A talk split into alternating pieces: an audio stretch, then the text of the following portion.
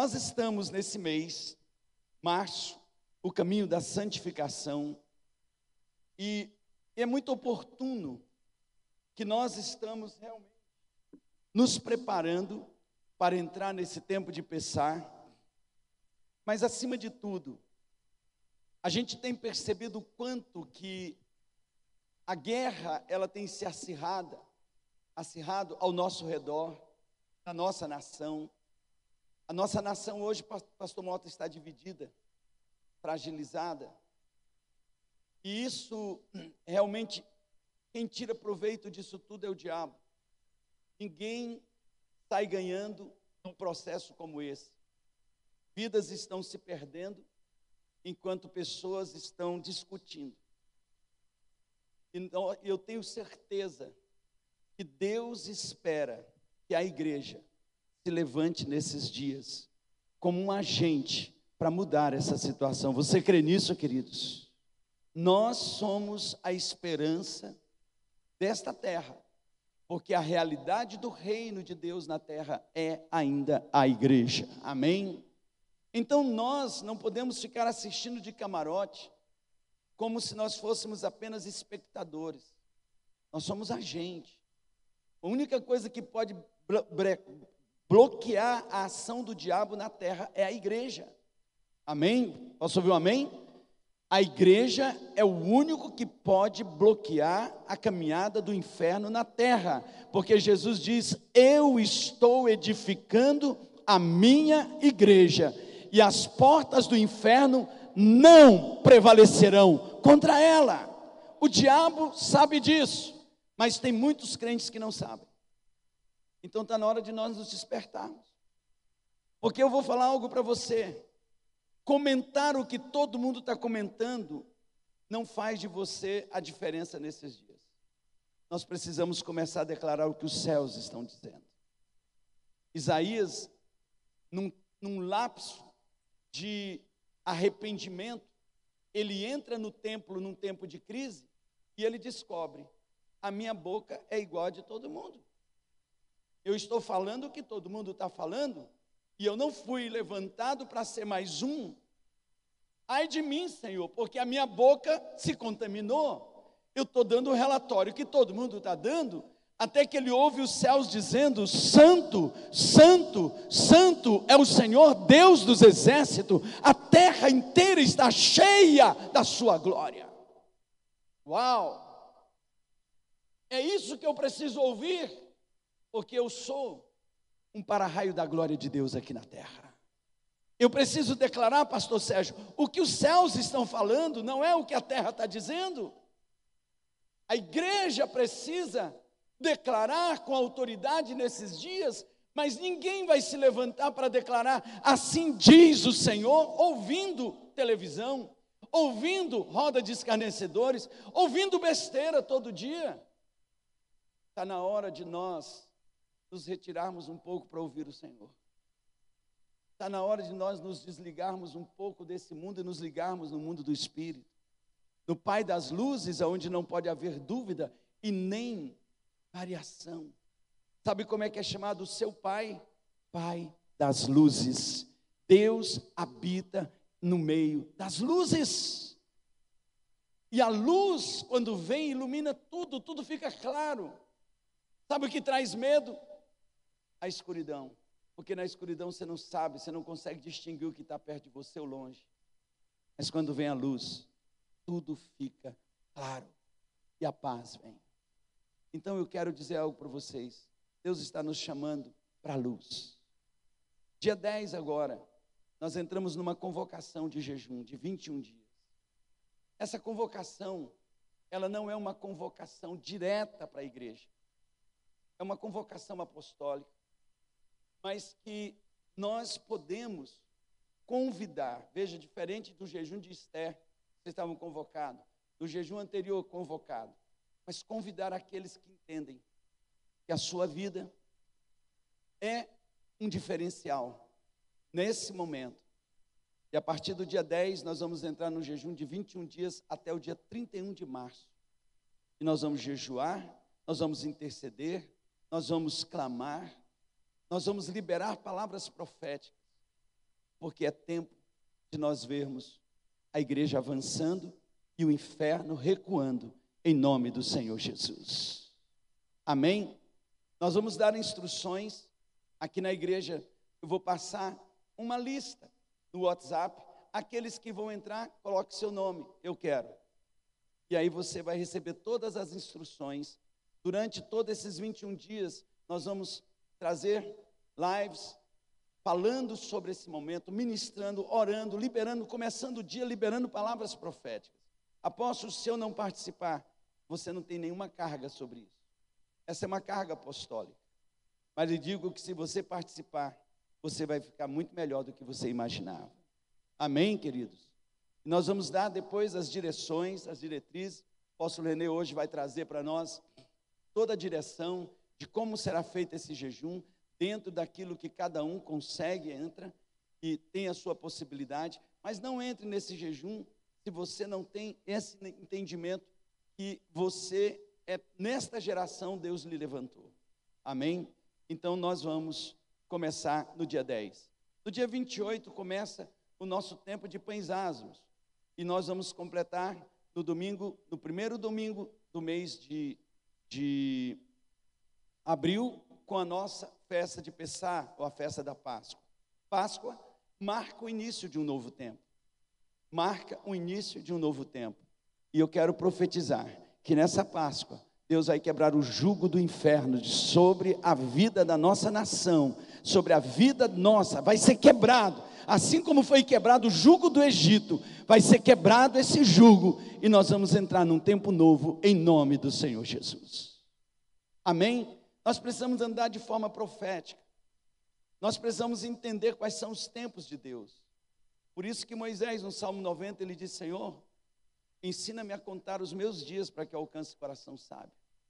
Por que, que você acha que enquanto Jerusalém estava lá adorando, praticamente se curvando diante de Herodes, porque era um cara que fazia coisas magníficas e que alguém falava, sua voz parece de Deus, magos do Oriente viajaram mais de dois mil quilômetros para ver o rei que havia nascido em Belém. E alguém perguntou: Ei, quem disse para vocês que nasceu um rei? O céu. Porque enquanto vocês estão aqui na terra, esse rei de vocês vai ser comido de bicho. Mas o rei dos reis nasceu, porque eu vi o sinal no céu. Então, quem anda olhando o sinal do céu, sabe o que de relevante está acontecendo na terra. Está na hora de nós termos os nossos olhos para os céus. Amém, queridos? Abra sua Bíblia no livro de Hebreus, capítulo 12, versículo 12 Nessa manhã nós queremos falar dentro desse, dessa série, Março, o caminho da santificação. O nosso tema, santificação, é a nossa chamada. Culto de Shabat, nós falamos sobre santificação é a nossa vocação. E hoje nós queremos falar dessa chamada de Deus para cada um de nós. Fomos chamados para sermos santos. E o que é ser santo? O que é santificação? O que significa tudo isso? Como eu falei aqui no início do culto, a palavra de Deus, que Tiago diz no capítulo 1, versículo 22, que ela é poderosa, capaz de nos salvar quando ela é acolhida no nosso coração. Essa salvação, ela é a nossa santificação. Essa palavra aí é soteria no, no grego, e ela é a salvação completa. A salvação do espírito soso, ela acontece no novo nascimento. Então guarde isso. O homem, ele é uma alma que tem um espírito e tem um corpo. Lá em Gênesis 2 diz que Deus fez um, um, um, um homem do pó da terra, soprou nele o seu ruá, o seu espírito, o espírito. Então o fôlego de vida também é o espírito do homem. Deus soprou dentro dele e o homem se tornou alma vivente. Então o homem não é um espírito, o homem é uma alma que tem um espírito e tem um corpo físico. Por isso que a palavra de Deus diz que nós fomos feitos um pouco menor do que os anjos, mas de glória e majestade o Senhor nos cobriu. O que, que me faz menor do que os anjos? Esse corpo. Esse corpo físico me faz menor que os anjos. Mas aquilo que me diminui é o que me possibilita. Porque quando os anjos pecaram, não houve redenção para eles. Por que não houve redenção para os homens, para os anjos? Porque os anjos pecaram no estado eterno. E quando eles pecaram no estado eterno, morreram eternamente. Talvez você um dia se perguntou: por que, que o Senhor salvou o homem e não salvou Lúcifer? Era impossível salvar Lúcifer, porque os anjos, eles são um espírito que tem uma alma. Então, os anjos são um espírito. Então, eles vivem num estado eterno. O homem não. Tanto que quando a primeira terra foi criada, ela foi criada na eternidade e não foi pensada para o homem, foi para anjos. Morou nessa primeira terra um anjo chamado Lúcifer. Mas quando Deus quis criar o homem, ele criou a terra no tempo. Porque o homem foi feito para o tempo, porque ele é um ser mortal. Então o homem morre. E é isso que nos possibilita ser redimidos. Quando o homem comeu do fruto do conhecimento do bem e do mal, o Senhor diz: vamos fechar o caminho da árvore da vida para que o homem não coma. Aquilo não foi punição, aquilo foi salvação. Porque se o homem come do fruto da árvore da vida, no estado que ele estava, ele se tornaria eternamente pecador e não haveria redenção para o homem. Então, nem tudo que Deus diz não para você, Ele está lhe punindo. É proteção de Deus. Algumas coisas que Deus fechou para você, que você esperneou, que você gritou, eram proteções, visando o futuro que Ele tinha para a sua vida. Posso ouvir um amém? Então a gente precisa entender isso. A gente precisa compreender essa revelação porque isso faz com que a nossa caminhada se torne mais leve, porque nós estamos na luz, não andamos debaixo de uma religiosidade, de um peso, aonde cada dia você está tentando fazer algo para ser salvo. Não, queridos, a minha vida eterna, ela foi garantida por Cristo Jesus. O meu espírito foi regenerado. Por isso que em 1 Coríntios diz que aquele que está em Cristo, nova criação é. As coisas velhas passaram, tudo, diga comigo, tudo, tudo se fez novo. O que que se fez novo? Seu espírito, seu espírito.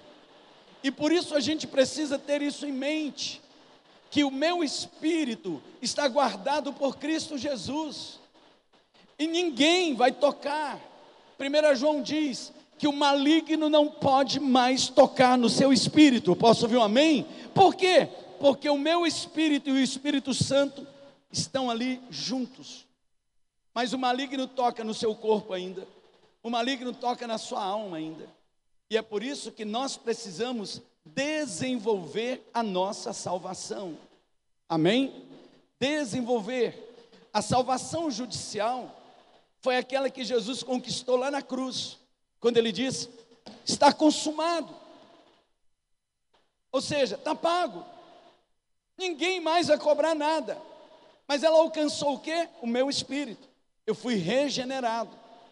Porque alma não é regenerada, alma é transformada. Essa palavra em Romanos 12, 2 chama metanoia. E o corpo é ressuscitado, eternizado e glorificado.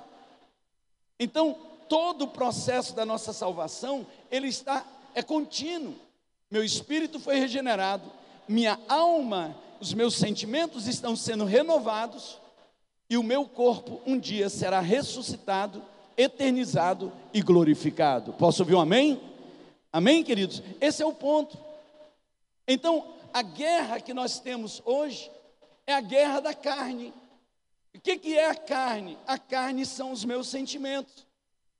E aí você entende por que, que Jesus diz que o espírito, pastor Anier, está pronto, mas a carne é fraca. O espírito está pronto, diga pronto. A carne é fraca.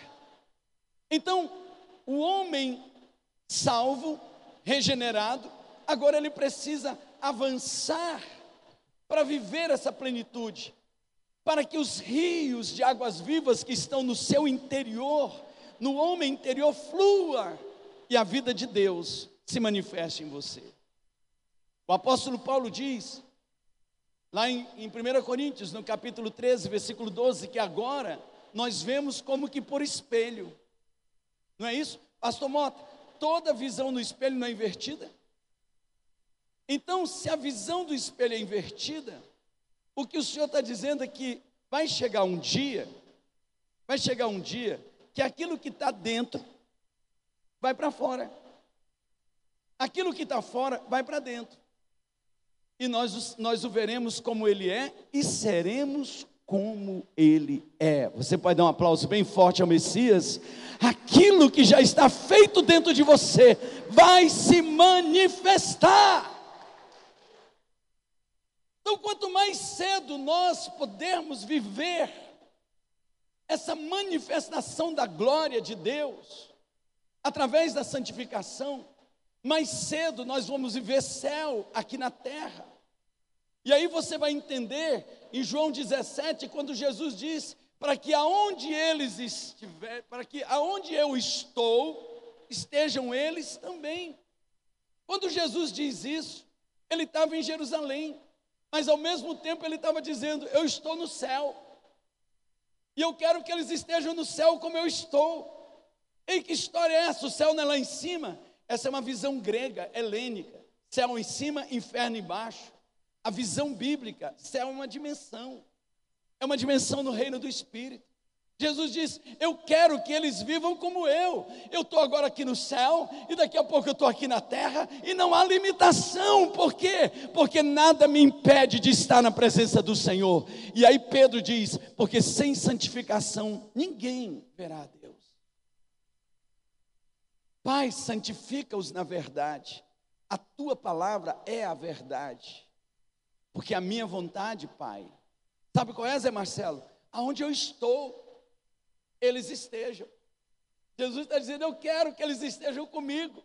Tem muita gente querendo morrer para ir para o céu. Jesus diz: Ei, você pode viver céu na terra, terra no céu. Você pode viver nessa dimensão agora. Agora. E o escritor de Hebreus, ele começa aqui declarando: sendo assim, fortalecei as mãos enfraquecidas e os joelhos vacilantes. Preparai caminhos, diga caminhos, retos para os vossos pés, para que aquele que manca não se desvie, pelo contrário, seja curado. Essa mesma palavra está em Isaías 35, quando ele está falando de um caminho santo, um caminho de santidade, um novo caminho. Quando ele está dizendo: Olha, Deus vai reparar tudo isso que está acabado na vida de vocês, tudo que está destroçado será consertado, o deserto vai se transformar num rio, eu vou fazer crescer árvores agradáveis no lugar do espinheiro, e um caminho novo se abrirá diante de vocês, chamado caminho de santidade. Nem o louco vai errar esse caminho, nem o louco vai errar mas o imundo não vai passar por ele. Olha só, o louco pode entrar no caminho de santidade, mas o imundo não. Há uma diferença entre loucura e imundície. Até o louco vai receber sobriedade para entrar nesse caminho. Quantos creem nisso? Amém, queridos? E eu quero declarar que o mais louco do rebanho do Senhor vai receber luz, sobriedade para entrar nesse caminho, vai declarar: eu não vou ficar fora, porque imundice não tem nada a ver comigo. E ele diz: fortalecei os joelhos, as mãos trôpegas, e diga aos desalentados de coração: sejam fortes, porque o teu Deus virá, e ele virá com divina retribuição. Esforçai-vos para viver em paz com todas as pessoas e em santificação, sem a qual ninguém verá o Senhor. Vigiai para que ninguém se exclua da graça de Deus, que nenhuma raiz de mágoa venenosa brote e vos cause confusão, contaminando a muitos. Então, a mágoa, ele diz que é um veneno, é uma erva venenosa. E essa raiz, quando entra no coração, ela pode matar. Então ele diz que você vigie para que não seja excluído da graça, que nenhuma raiz de mágoa venenosa brote e vos cause confusão, porque além de causar confusão na sua vida, contamina quem está ao redor. Quando você vive com uma pessoa com raiz de amargura, essa pessoa torna o ambiente onde ela está um ambiente mais impróprio possível. É terrível viver com alguém amargurado, porque ela não consegue encontrar alegria em nada. Tudo, tudo, tudo, tudo é problemático. A família fica afetada, o trabalho é afetado, a igreja é afetada. O ambiente de alguém que traz essa raiz de amargura, por quê? Porque é um veneno, um veneno que mata a si e mata os outros. Porque aquilo que está no coração vem para a boca, não é verdade? Vem para a boca. E aí, palavras de amargura, Cláudio, destrói qualquer um. E ele está dizendo que não se abrigue entre vós nenhum imoral ou profano, como Isaú. E ele chama aqui de profano, de profanidade, ou, ou, ou, ou ser profano, aquele que troca coisas espirituais por coisas terrenas, coisas eternas por coisas passageiras. Troca um prato de lentilha por uma promessa, uma noitada num motel, fora do casamento, por uma promessa eterna. Troca aquilo que é eterno por aquilo que é passageiro. Troca uma promessa eterna por um roubo. Então, o Senhor diz: não sejam profanos. Vocês têm promessas eternas.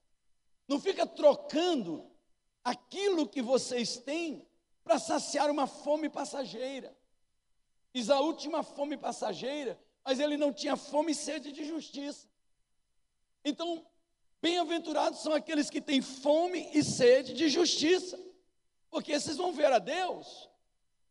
Essa é a fome que deve lhe consumir todos os dias.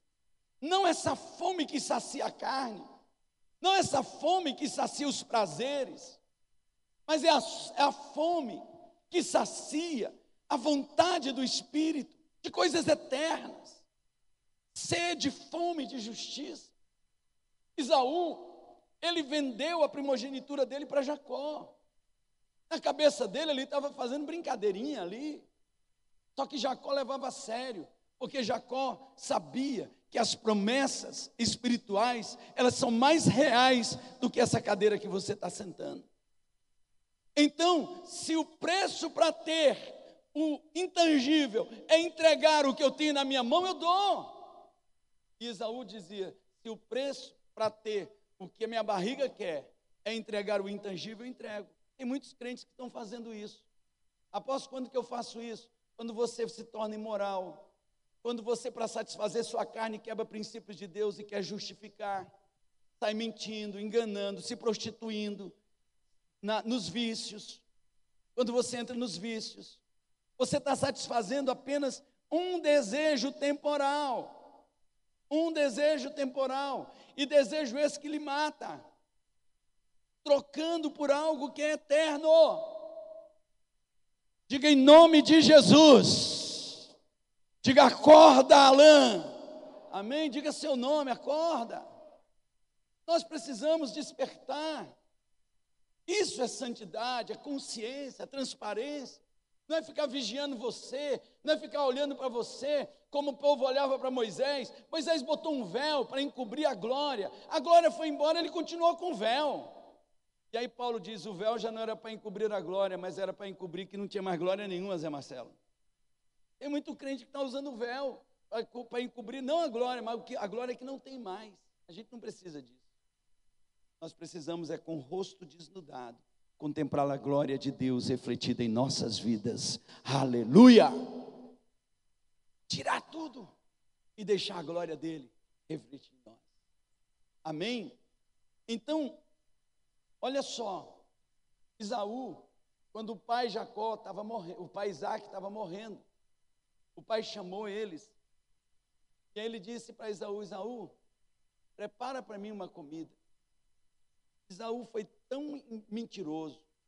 Ele teria que ter falado para o pai dele: pai, eu não posso, porque eu vendi a minha primogênita. Ele foi mentiroso. Todo mundo acha que o Jacó que fez toda a lambança, mas a lambança começou na vida de um homem que não valorizou as coisas espirituais. Ele teria que ter falado para o pai dele: Papai, um dia desse eu estava com muita fome, eu não aguentei e eu vendi.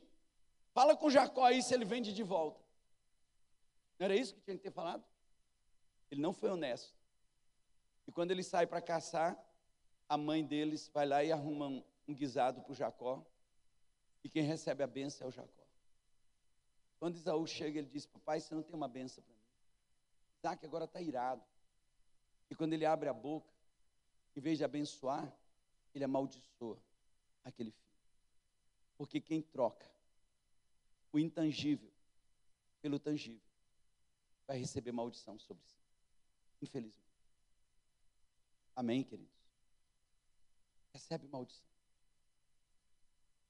Vigiai, pois, que não se abrigue entre vós nenhum imoral profano como Isaú, qual por uma refeição desejada vendeu todos os seus direitos da herança como filho mais velho. E assim como bem sabeis, quando mais tarde quis herdar a bênção, foi rejeitado e não teve como cancelar sua decisão, apesar de ter buscado a bênção desesperadamente. Sabe do que a palavra de Deus está falando aqui? Tem uma promessa para você. A Bíblia diz que nós vamos reinar. Levante suas mãos e diga: Eu vou reinar. Apóstolo, isso é intangível, é verdade, mas vai acontecer. E se você trocar essa promessa por as coisas desse mundo, a Bíblia diz que você vai chorar amargamente, como Isaú chorou. Isaú não deixou de ser filho, mas nunca teve a promessa. Você não vai deixar de ser filho, mas a promessa de reinar não vai. Está entendendo isso? E é por isso que Jesus disse que vai ter um dia que muitos filhos vão entrar na disciplina. E ali vai ter choro, vai ter dor e ranger de dentes. Isso não é um inferno, isso não é um inferno. É pior, porque a Bíblia diz que Isaú chorou, gritou amargamente. Não é porque ele perdeu o direito de ser filho, não. Perdeu o direito de ter a herança de Abraão na vida dele. Há uma promessa para nós. Mas lá no Salmo 24 diz: Quem vai subir nesse monte? Quem subirá ao Monte Santo do Senhor? Você está falando, está achando que Davi está falando de, do monte de Jerusalém? Não, ele está falando do monte alto. O monte que Jesus entrou, quando ele ressuscitou, foi eternizado e glorificado, e ele vai entrando com a comitiva de anjos, e o mesmo salmista viu isso, dizendo: Levantai, ó portas, vossas cabeças, levantai-vos, ó portais eternos, para que entre o Rei da Glória. Quem é o Rei da Glória? Em Apocalipse capítulo 4, João viu o céu sem o Rei da Glória. Tinha um cântico lá no céu. E que cântico quem era esse? Ao que está sentado no trono, seja o louvor mas no capítulo 5, quando o Rei da Glória entra e ele toma o livro das mãos daquele que está sentado no trono, e esse livro é exatamente a história sua e minha para dar continuidade o livro dos sete selos. Um novo cântico entra nos céus ao que está sentado no trono e ao Cordeiro. Seja o louvor. Olha que coisa tremenda, e a Bíblia diz que ele abriu esse caminho para você e para mim. Levante sua mão e diga: Eu não vou perder isso.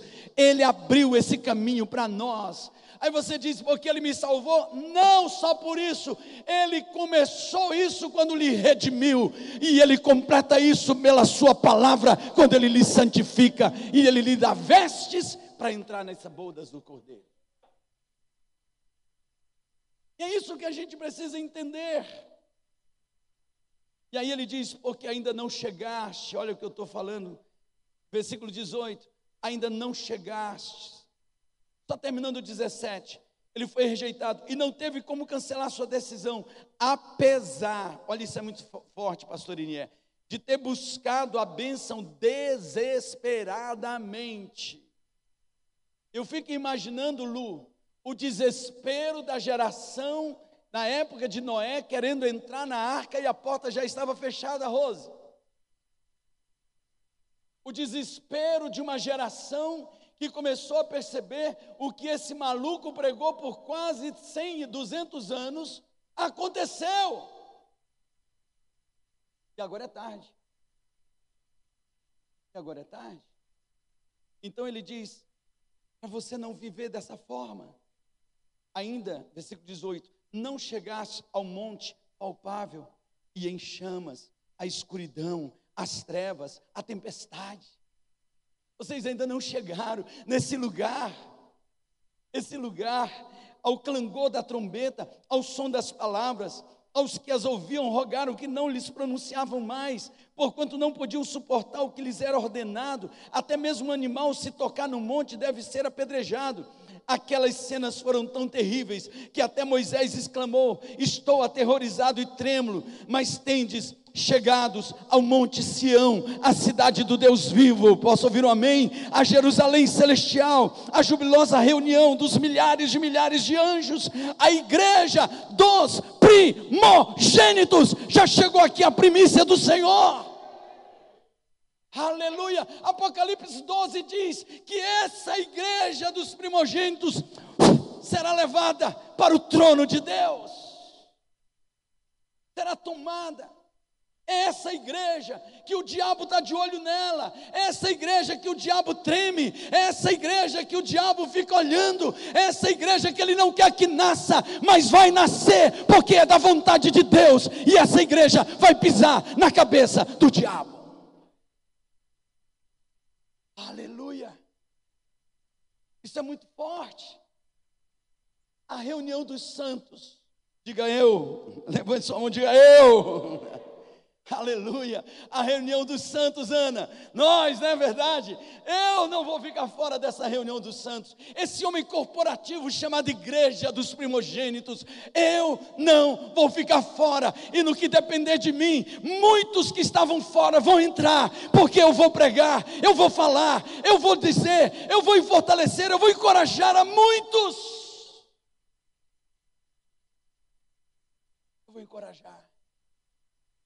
Eu, em vez de eu ficar espreitando para ver se meu irmão está com pecado para empurrar ele, eu vou lançar minha mão e tirar ele do buraco e dizer para ele: sua vida é outra tem vestes novas para você, tem sangue para te lavar, tem palavra para te purificar, tem esperança para você, porque você é filho, você é filha, e filho não pode chegar na casa do pai para ser qualquer um. Hoje eu quero declarar: tem vestes de santidade aqui nesse lugar para a sua vida, tem vestes novas, sandálias novas, anel novo, santidade é a autoridade de Deus em nós. Escutem, o filho pródigo não deixou de ser filho, Samuel. Não é verdade? Ele estava lá no buraco, na bandalheira. Ele disse: Eu vou voltar para casa do meu pai. Deixa eu lhe dar uma palavra, está na hora de você correr de volta para a casa do pai. Pai, eu não vim aqui te pedir, papai. Você me dê pão. Eu só vim aqui te pedir que você não me deixe ficar mais longe desse lugar. Porque o melhor lugar que existe é na casa do Pai. Não me deixe mais. Me deixa lá no.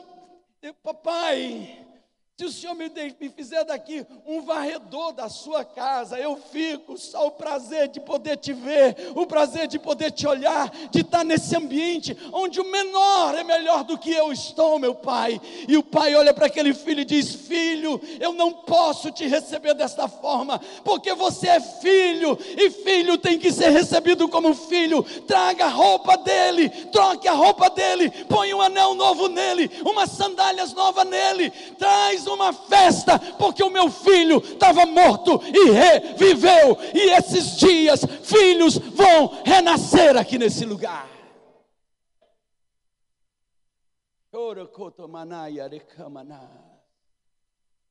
Filhos vão renascer aqui. Você consegue entender por que eu fico tão feliz quando eu vejo gente que fez tudo errado entrar por aquela porta de novo? E alguém diz, mas entrou com a cara toda lavada. Ah, meu Deus, entrou. Porque ele não consegue se lavar, quem vai lavar ele agora somos nós, pela palavra, pelo amor, pelo sangue de Jesus. Meu Deus, essa é a função da igreja: trocar roupa de quem estava sujo, colocar sandália quem perdeu sandália, devolver anel para quem perdeu autoridade. Essa é a função, porque santificação é vida de Deus em nós. Amém? Então, olha que coisa tremenda, querido. Eu não vou conseguir pregar essa palavra hoje, vou ter que continuar ela à noite, porque eu nem comecei a pregar, eu só estou lendo. Porque é muita revelação que Deus está nos dando. É muita coisa. Eu estou impactado quando Deus me falou no mês passado: março será tempo de santificação. E tem dia que eu não durmo, Deus me trazendo coisas assim. Deus falou: Alain, eu vou fazer nesses dias, eu vou levantar a minha igreja do primogênito, porque está chegando a hora. Está chegando a hora. Está chegando a hora. cujos nomes estão escritos nos céus. A Deus, o juiz de toda a humanidade, aos espíritos dos justos, agora perfeitos. A Jesus, mediador de uma nova aliança, e ao sangue aspergido, que se expressa com mais veemência do que o sangue de Abel. Pastor Mota, o sangue de Abel clamava, sabe por quê? Vingança. O sangue de Abel clamava por quê, Ruth? Vingança. O sangue de Jesus clama por quê? Justiça. Redenção. O sangue de Abel clamava para matar quem matou ele. O sangue de Jesus clamava por redenção quem matou ele. ah, que coisa linda! Olha que coisa tremenda. Tem um sangue que quando cai na terra quer vingança. Mas tem um sangue que caiu há dois mil anos na terra, que grita diante do Pai, noite e dia: redenção, redenção para aqueles que me mataram, redenção para aqueles que derramaram o meu sangue. Este é o, é o sangue de Jesus, que hoje clama diante de Deus pela sua regeneração, pela sua santificação, pela sua glorificação. Esse sangue é poderoso para nos limpar. Ah, meu Deus, isso é graça. O sangue dele é melhor do que o de Abel. Versículos, aí ele diz: então cuidado, não rejeiteis aquele que fala. Não rejeitem o sangue que fala. Não rejeitem aquele que fala, pois se não escaparam os que rejeitaram, quem os advertia sobre a terra, muito mais nós, se desprezarmos aquele que nos admoesta lá do céu, aquele cuja voz outrora abalou a terra, agora promete, ainda uma vez mais, abalarei não somente a terra, mas de igual modo todo o céu será abalado. Tudo será abalado. O firmamento será abalado. Você conhece a história de Apocalipse? Um terço de estrelas vão cair. O tempo da grande tribulação será muito ruim. E nós temos a prerrogativa de não termos que passar por isso. Se nos tornarmos a igreja do primogênito, de não precisar entrar no meio desse, desse, desse abalo que ele compara com aquilo que estava havendo lá no Monte Sinai, quando Moisés estava recebendo a lei, aonde o povo dizia, pelo amor de Deus, diga para não falar com a gente que nós não estamos suportando, nós não estamos conseguindo suportar fogo, trovão, havia sinais. Ora, essa frase ainda uma vez indica a remoção das coisas que podem ser abaladas, isto é, as coisas criadas, para que permaneça o que não pode ser abalado. Portanto, já estamos, vamos ler juntos esse versículo 28? Portanto, já que estamos herdando um reino inabalável, levante suas mãos e diga: Meu reino é inabalável. Portanto, já que estamos herdando um reino inabalável, sejamos agradecidos. Chegou aqui a geração agradecida? Desse modo, adoremos a Deus com uma atitude aceitável, com toda reverência e todo temor, porque o nosso Deus é fogo consumidor.